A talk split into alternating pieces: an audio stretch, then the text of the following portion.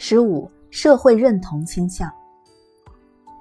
如果一个人自动依照他所观察到的周围人们的思考和行动方式去思考和行动，那么他就能够把一些原本很复杂的行为进行简化，而这种从众的方法往往是很有效的。例如，如果你在陌生的城市想去看一场盛大的足球比赛，跟着街道上的人流走是最简单的办法。由于这样的原因，进化给人类留下了社会认同倾向，也就是一种自动根据他看到的周围人们的思考和行动方式去思考和行动的倾向。心理学教授喜欢研究社会认同倾向，因为在他们的实验中，这种倾向造成了许多可笑的结果。例如，如果一名教授安排十名实验员静静地站在电梯里，并且背对着电梯口。那么，当陌生人走进电梯时，通常也会转过身去，摆出相同的姿势。心理学教授还能利用社会认同倾向，促使人们在测量东西时出现很大、很荒谬的误差。当然，家有儿女的父母经常无奈地了解到，青少年特别容易由于社会认同倾向而出现认知错误。最近，朱迪斯·瑞奇·哈里斯对这种现象的研究取得了突破性的成果。朱迪斯证明，年轻人最尊重的是他们的同龄人，而不是他们的父母或其他成年人。这种现象在很大程度上是由年轻人的基因决定的。所以，对于父母来说，与其教训子女，不如控制他们交往朋友的质量，后者是更明智的做法。哈里斯女士在新发现的理由支持下，提供了一种如此优秀和有用的见解。像她这样的人，真是没白活。在企业的高管层中，像青少年一样有从众心理的领导人也并不少见。如果有家石油公司愚蠢地买了一个矿场，其他石油公司通常会很快地加入收购矿场的行列。如果被收购的是一家化肥厂，情况也是如此。实际上，石油公司的这两种收购曾经蔚然成风，而他们的收购结果都很糟糕。当然，对于石油公司来说，找到和正确评估各种可以用来使用现金的项目是很困难的，所以和每个人一样，石油公司的高管人员也因为迟疑不决而感到烦躁，所以匆匆做出了许多错误的决定。此时，跟随其他石油公司的行动所提供的社会认同，自然能够终止这种迟疑不决。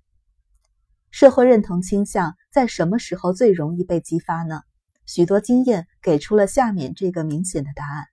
人们在感到困惑或有压力的时候，尤其是在既困惑又有压力的时候，最容易受社会认同倾向的影响。由于压力能够加强社会认同倾向，有些卑鄙的销售机构会操纵目标群体，让他们进入封闭和充满压力的环境，进行一些像把糟折卖给中小学教师之类的销售活动。封闭的环境强化了那些骗子和率先购买者的社会认同效应。而压力、疲惫通常会增加压力，压力则使目标群体更容易受到社会认同的影响。当然，有些邪教组织模仿了这些欺诈性的销售技巧，有个邪教组织甚至还使用响尾蛇来增强目标群体的压力，威逼他们加入该组织。由于坏行为和好行为都会通过社会认同倾向得到传播。所以，对于人类社会而言，下面两种措施是非常重要的：一，在坏行为散播之前阻止它；二，倡导和展现所有的好行为。我父亲曾经告诉我，他刚在奥马哈当上律师之后不久，和一大帮人从内布拉斯加州去南达科他州猎杀野鸡。当时，南达科他州的打猎许可证是要收钱的。比如说，南州本地居民要缴纳两美元，而非本地居民要缴纳五美元。在我父亲之前，所有内布拉斯加州的居民都用伪造的南达科他州地址去申请南州的打猎许可证。我父亲说，轮到他的时候，他禁止自己仿效其他人，从某种程度上来说是违法的做法。并非所有人都能抵制坏行为的社会传染，因此我们往往会遇到谢皮科综合症。他指的是弗兰克·谢皮科所加入的那个纽约警察局极其腐败的情况。谢皮科因为拒绝和警察局的同事同流合污，差点遭到枪杀。这种腐败现象是由社会认同倾向和激励机制引起的，这两种因素共同造成了谢皮科综合症。我们应当多多宣讲谢皮克的故事，因为这个可怕的故事向人们展示了社会认同倾向导致的邪恶现象。而就社会认同而言，人们不仅会受到别人行动的误导，而且也会受到别人的不行动的误导。当人们处在怀疑状态时，别人的不行动变成了一种社会证据，证明不行动是正确的。因而，许多旁观者的不行动导致了凯蒂·季诺维斯之死。这是一个心理学入门课程中讨论的著名故事。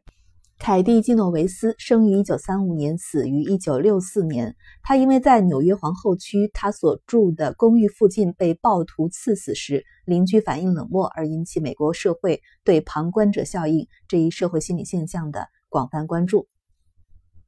在社会认同的范围之内，企业的外部董事通常不会采取任何行动。他们不会反对任何比拿斧头杀人程度轻的事情。只有出现了某些令董事会在公众面前难堪的情况，他们才会干预。我的朋友乔伊·罗斯柴尔德曾经很好的描述了这种典型的董事会文化。他说：“他们问我是否愿意担任西北贝尔公司的董事，那是他们问我的最后一个问题。”在广告和商品促销中，社会认同发挥的重要作用简直超乎人们的想象。有样学样是一句老话，它指的是这样一种情况：约翰看到乔伊做了某件事，或者拥有某样东西，于是强烈的希望自己也去做那件事，或者拥有那样东西。这造成的有趣结果就是，广告商愿意支付大量的钱，就为电影里某个一闪而过的喝汤镜头出现的汤罐头是其生产的牌子，而非其他厂家生产的牌子。社会认同倾向通常以一种变态的方式和轻厌妒忌倾向、被剥夺超级反应倾向结合在一起，在这些因素的共同作用下。许多年前，曾经发生了一件让我们家里人后来想起来就忍俊不禁的事情。当时，我的表弟罗斯三岁，我四岁，我们俩为了一块小木板而争夺和喊叫。实际上，周围有许多同样的小木板。但是如果成年人在维护意识形态的心理倾向的影响之下做出类似的举动，那就一点也不好笑了，而且将会给整个文明社会造成极大的破坏。中东现在的情况就有这样的危险：犹太人、阿拉伯人和所有其他人为了一小块有争议的土地而浪费了大量的资源。其实，他们随便把那块地分掉，对于每个人都好，而且还能大大降低爆发战争（可能是核战争）的危险。现在人们很少用包括讨论心理倾向造成的影响在内的技巧来解决家庭以外的纠纷。考虑到这样做会让人觉得太过天真。而且目前学校传授的心理学知识也有许多不足，所以这种结果也许是合情合理的。但由于当今世界存在核战争的危险，而且有些重要的谈判持续十几年仍未取得进展，我经常想，也许在将来的某天，人们会以某种形式采用更多的心理学理论，从而得到更好的结果。如果真的是这样，那么正确的心理学教育将会发挥非常重要的作用。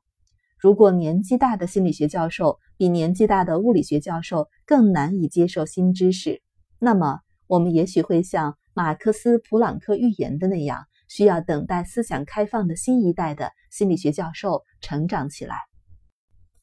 如果我们只能从各种涉及社会认同倾向的教训中挑选出一个，并将其用于自我提高的话，我会选择下面这个教训。